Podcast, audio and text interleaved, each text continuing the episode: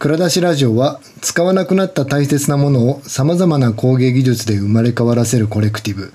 コンクラのメンバーが分かりたいけど勉強しにくい工芸について見たり調べたり作り手のお話を聞いて時に脱線しながら皆さんと一緒に考えていく番組です。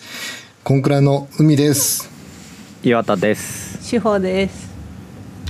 はい、はい、えー今日もご機嫌にやっていきたいと思ってるんです。け ど今日嬉しくて震えてます。はい。えっと何回か我々3人で喋ってた回を経て、うん、えーちょっと雑談が過ぎましたからね。はい。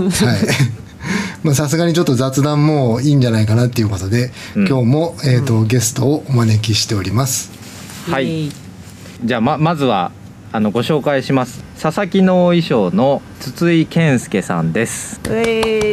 まあよろしくお願いします。佐佐々木の衣装の筒井健介です。はい、ちょっとじゃあまずは筒井さんのプロフィールをご紹介します。筒井健介さん、えー、1982年西陣生まれの、えー、と織師でいらっしゃいます。えーアパレル建築業を経て2004年に佐々木の衣装へ入門。えー桃山時代から伝わる伝統技法を継承し能狂言歌舞伎などの装束を専門に制作する同社で技術を磨き2017年には経済産業大臣指定伝統的工芸品西陣織の伝統工芸士に認定されます。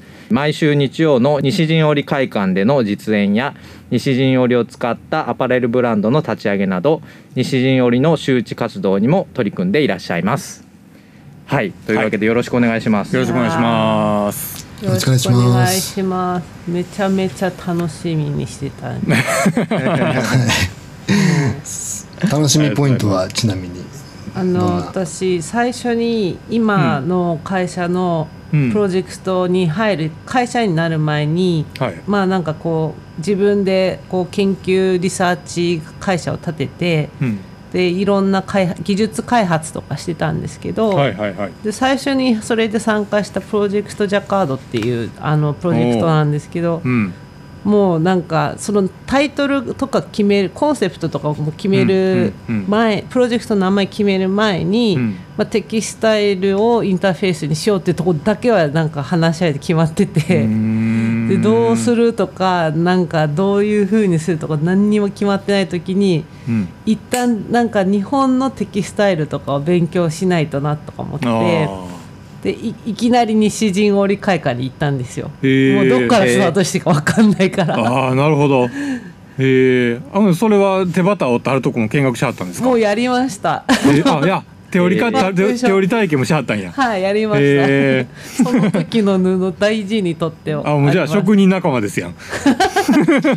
その日曜日のあの実演と実はニアミスしてるっていう説はないんですか？それは。日曜日えーでも結構前でしょ。僕去年からなんですよ。もう結あーそうかそうか。構前ですねそうそう。えっ、ともう94年なんでもう7あそ年前前以上です。はい。そうなんや。いつだ？何月ぐらいだったかな、でもえもうなんか九十七年？94 94年。あ九十四年。待ってごめんなさいごめんなさい。2014年です。ああそうやね。そうですよね。だいぶ間違えてる。90年代の頃2014年。2010年あああへえでそれで、うんうんうん。なんかこうまあ折り方とかを体験できるっていうのに惹かれて、一旦なんかちょっと西陣織とかも何もよくわからないけど行ってみようって言って行ったらあのパンチカードだとか、はいはいはいはい。ジャカード食器そのうんリオンの,、あのジャカードっていうのから来ましたっていうのを、前なんか私もともと実はリオンに住んでたことあって。あそうなんですか。へえ。そっちの話の方が聞きたい僕。ジ いやいや今日はもう筒井さんが主役なんで。ャカジャカールジャカール博士の銅像立ってるんでしょあっこ。そうですそうです。ねそれでめっちゃ。めっちゃ親近感湧いたんで ほうほうと思ってでそのパンチカード見てうん。これってプログラミング用のコンピューターもパンチカードあるんですよ。うん。で、あうんあね。同じだな本当にと思って、でそれで急にあの興味がもっと湧いてですうねん。で実体験してみたらこれを人間がなんうん。かそういうパターンを覚えて、再現人間がやってたことにさらに驚いて、ああそうですね。うん。あの時間軸っていうんですか？なんかその縦と横の糸でやるんですけど、どのタイミングで縦糸が上に行ったり下に行ったりっていうと、うん。ことを考えると時間軸っていうことも含まるから、よっぽどすごいなんか賢い人じゃないとこれできないわと思って。でそれでジャカードさんがこれを民主化したいと思ってパンチカードっていうのを作ったのがきっかけだっていうのもうんうん。思ったしあとコンピューター自体っていうのがうん。どういうことかっていうと情報を保存して整理整頓してでその上にさらに、えー、と書き換えたりとかできるようになったのも最近なんですけど一回最初は情報を整理整頓するっていうのがコンピューターの概念だったので、うん。まあ、そのなんだパンチカードで0と1って穴,、穴が開いてるのが0で開いてないのが1ってするようにしてっていうのを知ってあコンピュータージャカード食器はコンピューターの起源なんじゃないかって思ったんですね。で実際に調べてみるとそういうふうに言う学者さんとかもあの、まあ、結構多くいて。うん。あだったら私はこれからそのあのインターフェース、うん。まあ、コンピューターのインターフェースをテキスタイルで作ろうと思っているからぴったりだなと思ってたり、うん。であのプロジェクト名をジャカードにしたいですって言ったら、あの普通トレードマークとこどうするのってなるじゃないですか、それが取れちゃったんですよ。あそうなのえ、はい。それはジャカードで言葉がってことですか？そうです。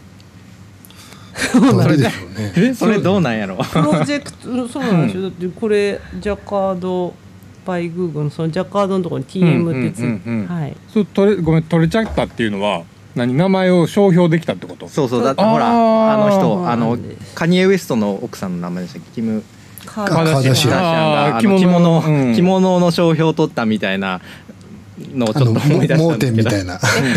でも結局あれなんか着物そうそうそう。あのキム・カーダシアンが着物っていう下着メーカーを立ち上げて、うん。着物っていう言葉を商標登録して、しようとしたんやけど西陣が思いっきりもうあそれやめてくれって言って ででも結局取り下げてくれた。うん取り下げうん。グーグルに言った方が良かったですね。これそれはやめてくれっていう。それこれはちょっとやばい方向に今話はいって。文化東洋の匂いが、あのいやでもジャカードはそれ取れたのはでもすごい盲点やったよねでも。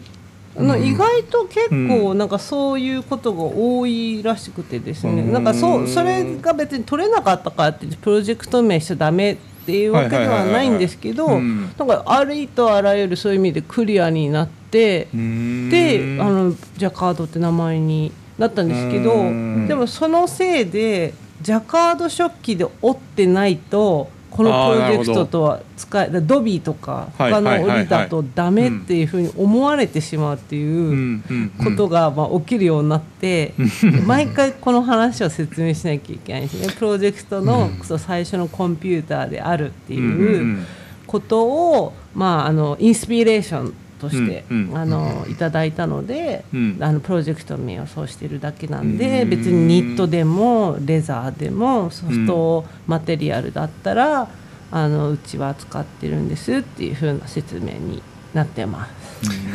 ちなみにあのざいきなりハイブローなトークから始まっちゃったんですけど、あの専門用語があの ジャガードって何みたいなところもあそうですねあのかなり説まあでも明が、その日清とジャカードの話からね、うん。筒井さんに。であのジャカードはそうやんね。そうままず蔵出しラジオ的には、えーとまあ、これまで作り手あの須藤さんが最初にはいはいはいはいあの登場していただいて、うん。先日の野島さんのお話をお聞きして、まあ、金属工芸靴ときて、で次、えー、と織師の筒井さんということで、えっ、とまあ、えーなんだ織物っていうのは初めて取り扱うテーマうんなので、まあ、どこからこうお話しするのが一番こうね、うん。初めて聞く方に分かりやすいんだろうっていうことは、うん。筒井さんをお呼びする前からちょっと考えてたんですけど、はいきなりジャガードの話始まったし。いやでもまあそのジャガードってすごいめ難しいですよね。その言葉だけで伝えるのって、うん。うん。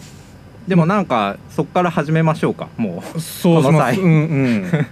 まあ簡単に言うとうん。縦糸をの上げる下げるを制御する装置のことなんですよジャカードっていうのは。うん。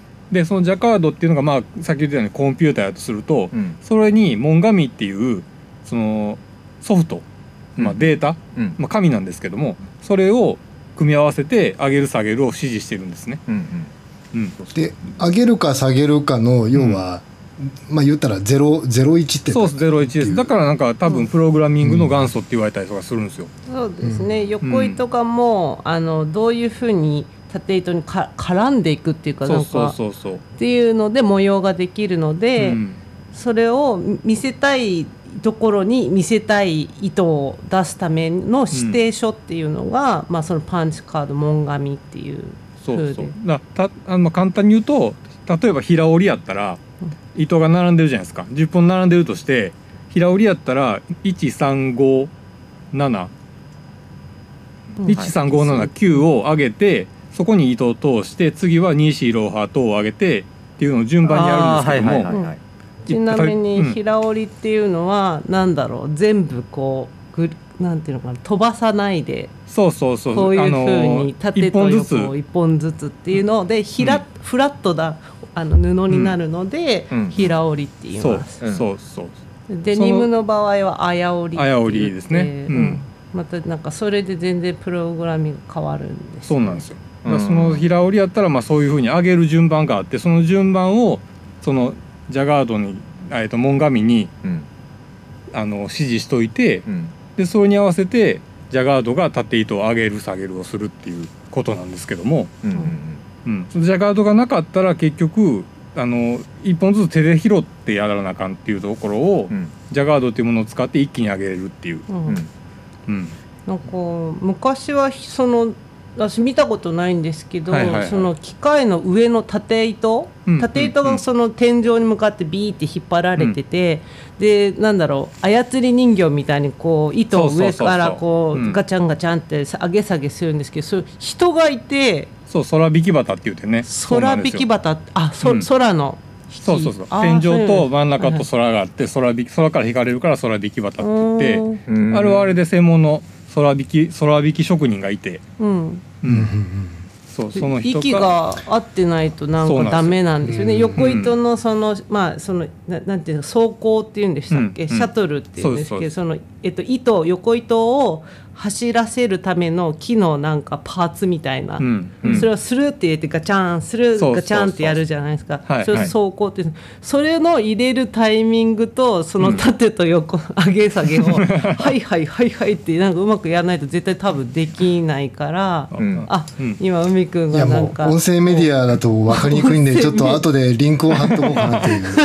あのそう絶対わからないと思うんですよ音声やったら、見ないとわかんないよね、うん、だからもうググってほしいはい。西織会館西の陣織。でもなんかそれすごいだからなんかそのヒュー人のスペックが高くないと絶対できないんですよ、うんだってそうですねしかも 2, 2名の息が合ってないとってなるとさらに難関じゃそうないですか。そうそうちなみに筒井さんはその空引きっていうのは見たことはある、見たことはね実物はないけども、うん。たまになんかね西日本理会館で復元してやったりとかはしてはります、今年の秋にも復元してやるっていうのは聞いててその時に追ってくれとは言われてるんですけど、おおそうなんですね。うん、えそれ今空今やれるもんなんですかこ？まあでも折る折る分には全然やるやってることは変わらへんからね。横糸入れて折るだけやし、う、なんか声かけ合う。練習が必要になるまあ引っ張る人が練習いるでしょうね、うん。でなんかさ、うん。結構ね昔の文献見てるとその、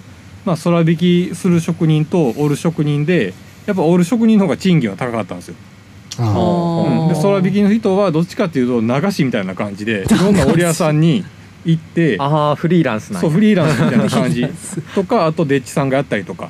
うん。なんで結構なんか上と下で喧嘩しもってやったりとか。うんやってたらしいんですけどなんかねあと、まあ、両方お互いに手手と足は使うけど口だけは開いてるんでなんかそのお互い上と下でなんか文句の言い合いをする歌みたいな。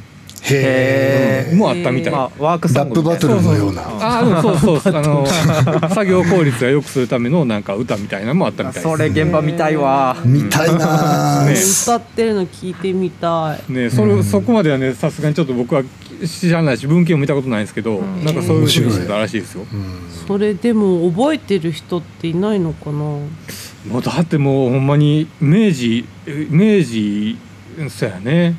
一応ねジャカート入っていたんが明治6年かな、に入ってきたんですけどもやっぱりちょっと最初入ってきた時は高価やったんでううん。んあのほんでねフランスから入ってきた時は鉄製やったんですよジャカード自体が。うん。ううん。ん。なんであの鉄製のも鋳物になるので日本でそれを作る技術があんまりなかったらしくてうん。広まらなかったんですって。うん。でその時に宮大工さんが京都の宮大工がそれを木製に作り変えてうん。ほんで大正に入ってからもうよ養鶏使われるようになったっていうのがあってうん。うん。だからね大正の初めぐらいまでは空引き旗やってたんですよまだへえあー。うん。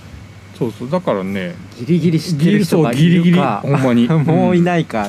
うん。それは特に大正時代はいろんな激動の時代だから気になりますね。ね。文化的にも結構いろいろと。ちちなみにそのジャカート、まあ、フランリヨンから輸入してきたものっていうのは幅布の幅的にはどのぐらい？何センチぐらい？えだったんですかね、ーなんかねそれもね形がまた全然違ったんでそそれはちょっと分からへんな。あみうん。それちょっと調べますわまた。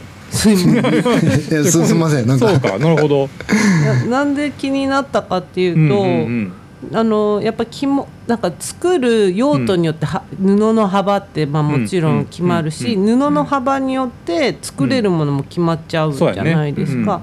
でよあの着物っていうのは帯だったりあと、うん。うん。まあ、うん。なんていうんですかあの着物ってこう背中の部分で真ん中があって、縫ってつなげてるから、うん。あるいは2枚の布がその体の背中の部分だったり、うん。前の身ごろだったりとかするからパネルとして 4, 4つはいはいはいはい。のパネルみたいな。うん。でそうすると幅はその幅でいいんですよね1パネルの。うんうん。でそれがななんですか32センチとか40センチとかなんかうんちょっと記憶があやふやなんですけど、で割と狭いですよねそれって。そうです。帯の場合はそうやね3 0センチぐらいですね大体、うん。うん、でもねあのね、うん。ジャガートっていう機械自体がえっとね1本だけを操作するんじゃなくて無双って言って、あのうん言葉で難しい柄がワンパターンあったら、うん一パターンあったらもう一パターンこっちで作ることもできるんですよえどういうことだから一本ジャカートの上がる糸を1本だけにするのと、うん2本に二股にする方法もあるんですよへえそんなのそうすると一つの柄を2パターン作って一緒に折れるから倍の幅で折れるんですよ一つのジャカートで,、へうん、でいろんな仕掛けができるんであのジャカートはそれこそ今今だからに無双2つって言ったけど、うん。あの三つ股にもできますし、あうん、3 0ンチ幅の柄やけどうん。あのそれをまあ倍の9 0ンチ幅にもできるんですよ。あリピートできる。折りそうそうそていう。知らなかった。全然知らなかったですね。だからそうだから幅を一概に何何センチだったっていうのはちょっとそれが難しいっていう意味で。なるほどなるほど、うんそうそうそうそう。なんかやっぱりその海外ってあんまりその織りの機械の大きさっていうのはうん。割とどなんか、まあ、今もそうだし、うん。昔もそうなんじゃないかと思うんですけど割と大きめ、はいはい。日本人にしたら大きめみたいうな。そですよね、うん。でもなんか私がよくこうその西陣織会館で見たりとか、うんうんうん。あのまあ本当骨董みたいなような西陣織うんのその手織りの食器とかって結構幅やっぱ狭いそうですね。ですよ。うん。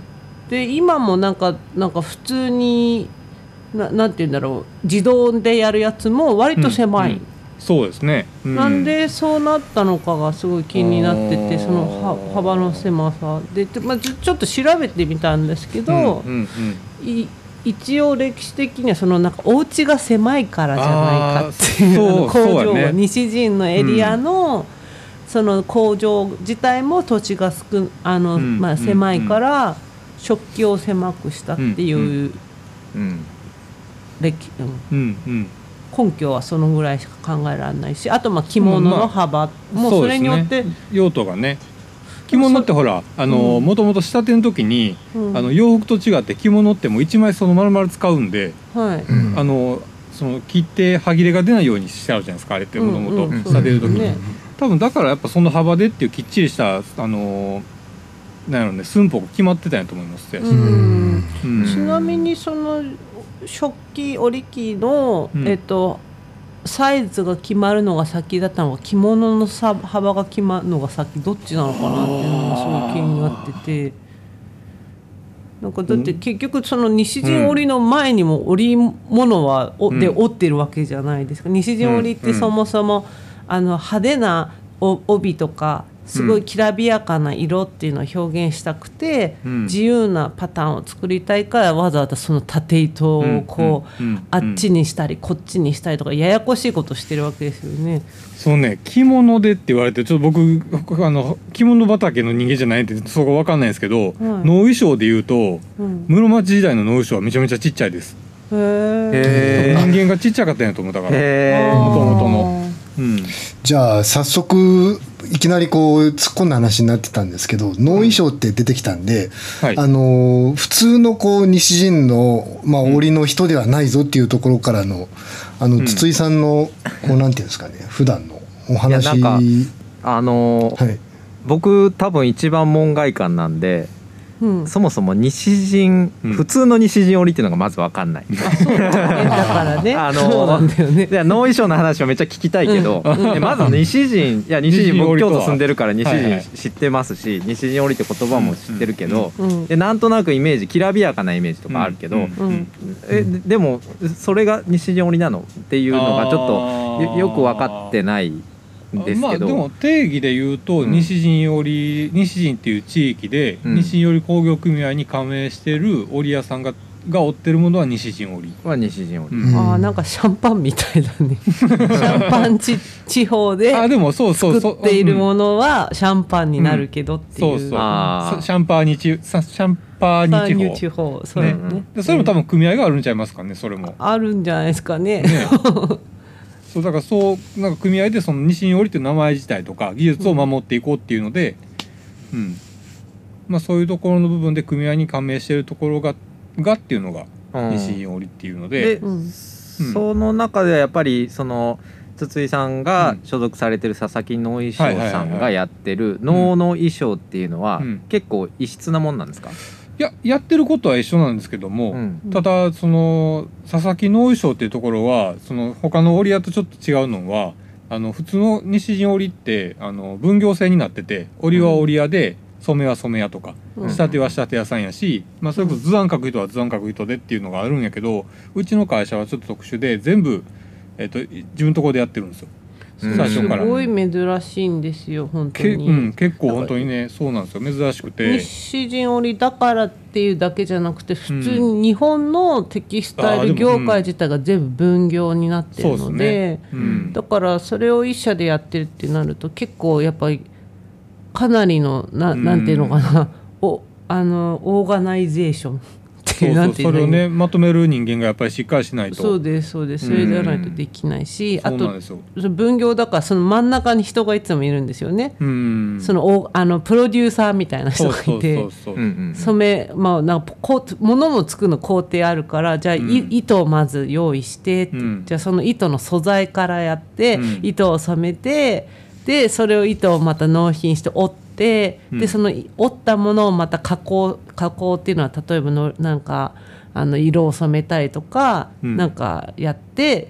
でそっからやっとなんか洋服を仕立てるところに持ってってたからその間全部なんかそのプロデューサーみたいな人が地域にいてはいはいはい。なんかその人を返さないと物作れないから、結構ある意味なんて言うんだろういきなりドアノックで「はいうんその業界に入れますか?」って言ったら難しいっていうかそこは壁だったりはするかなって思います。そうですよね。だから多分どうなんやろうね。うちの場合はだから作るもんが明確になってるから、うんうん。だから例えばこれの復元とかっていうのがあった場合、な一つのねものがあってこれを全く同じものを作ってくれって言った時に、まあ、うん糸を見るところから入るんですけども、うん。まあ社長が全部糸も糸のこともするし、うん。染めもするし、まあ織りは僕らがしますけども、はい。まあ織りのことも知ってはるし、組織のことも知ってはるし。うん。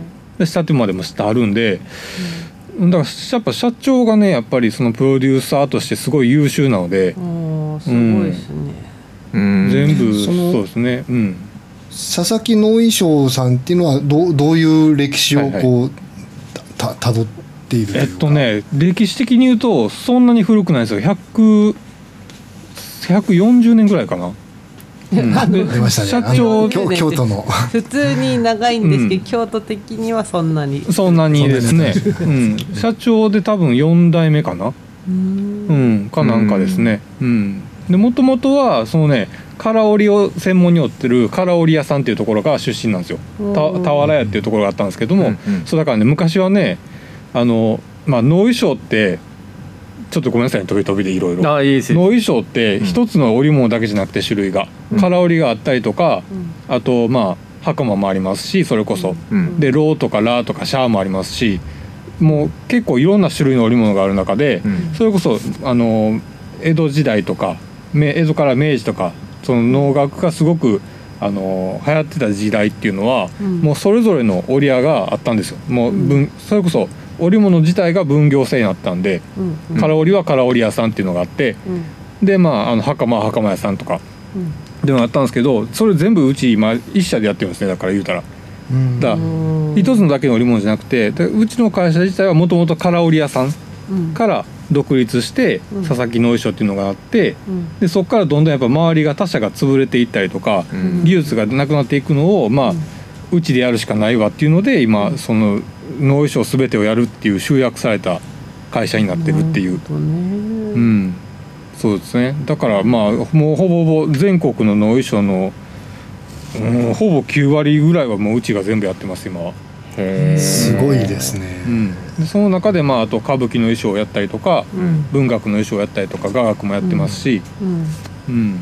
まあ、あと美術館とかの復元とかもやります、ううん。で逆にだからね技術がもうよそができんようになってきてるっていうのがまあ、そうですね。うん、できなくてうちが仕方なくやってるっていう部分が結構多いかったりしますね。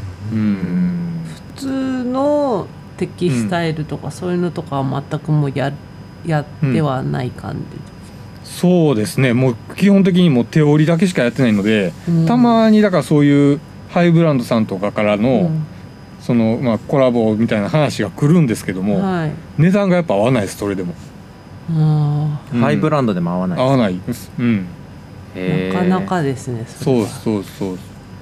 うんなるほど。聞くのが怖いですね。大体でも私あのチャリンチャリンって今計算大体このブランドだとこのぐらいまでい出してもおかしくないんじゃなかろうかみたいな想像ですけどそれでもダメなんだと思うとゾッとしますうん結構ミュージアムピースみたいな感じですよね。うん。あとねやっぱねほんで、まあ、ちょっとまた話変わるんですけども一回ねまあ、まあ、ちょっと名前を伏せておきますけども、イタリアの某ハイブランドの創立者が、うん。うちの会社に見学来来たことあるんですよ。うん。でその時にすごい感動しはって、ううん。んであの僕の国ではこれをやってるところはもうないって言ってはるんですよこれはすごくもうなんていうんですかね。博物館級の折り方をしてるからすごい感動したっていうのを聞いて。ううん。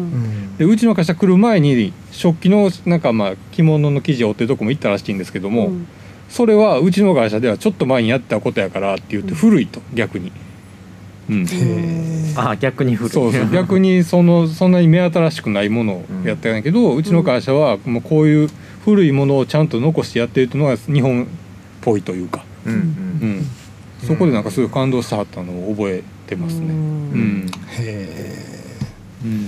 え基本的にはでもあれですよね。その能能の衣装ってど,、どなたかの演者に合わせたそそうのですそうです。オートクチュールみたいなそういう。そうですね。もう本当にオートクチュールですね。うんそうやね。自社で全部その分業じゃなくてやってるっていうのはまあ一つそうやって小回りが利きやすいっていうのもありますね、うん。そのお客さんの要望に応えやすいっていうのも。うん。うん。うん。うんあのーうん。話飛び飛びになりすぎなんですけどごめんなさい。僕あの 一番だから全然知識ないんで聞いちゃうんですけど。ジャガード織りっていうのは、うん。えっ、と今もはい。そのなんていうか大量生産品のその織物の中でうん現在進行形で使われてるあもちろん使われてます。なんですよね。基本的にはジャガードっていうその仕組み自体は変わってないです。うんうんううん。ん、でそのイタリアのそのまあ社創業者の方が来られて感動されたポイントっていうのは何やったんですか、多分その手で折ってるっていうのと、うん。まあ、ほんで木製で全部が木で作られた旗っていうのと、ういうことですね、うん、そのまあ簡単に言うと機械的じゃない、うーん。あの電力を使ってないんで、はいはいはい。うちの工場にある電力って言ったらクーラーとテレビだけなんですよ。そうそう。だからそれ以外は使ってないんでうん。でこの間も停電になっても普通に仕事してたし。あ そうですよね。暗いのに。いやーすごい。いや暗いのもね天窓があって大丈夫なんですよ、うん。ああそうか。結局火火が出たら大丈夫。仕事はできるっていう。うん。最強っすねあのエコですね。エコですね。SDG です。そうですよね。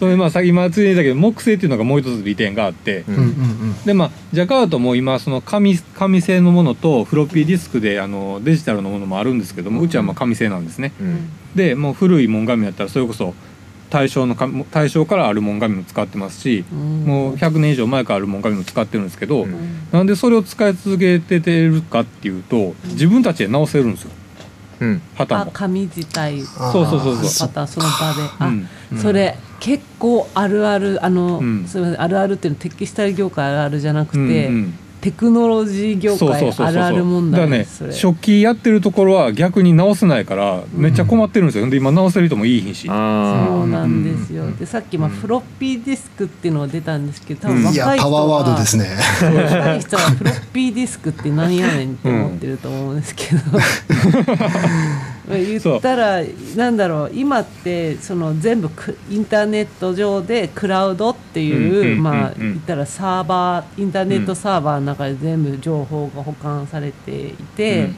でその前はハードディスク、まあ、コンピューターの中の記憶媒体ですよね、うんとかそれで容量が足りなかった CD ロムとか、DVD とかそういうのに焼かれてたんですけどその前にあのフロッピーディスクってこれ実は日本人がちっちゃくしたんですよね。確かなんか日本人が作ったっていうよりなんかすっごい大きかったフロッピーディスクをうん日本の人がちっちゃくして、うんでそうしたら今度いろんな人が使えるようになってそのコンピューター自体もちっちゃくなれるから、うんでそれでコンピューターはいろんなそのお家だったりあの企業のオフィスとかに導入されるようになったっていう、もうそれな何年前？ですか？何年前70年代？あ60年？いつだったかいやなーすごいですね。まだ使ってる京都の2大うん。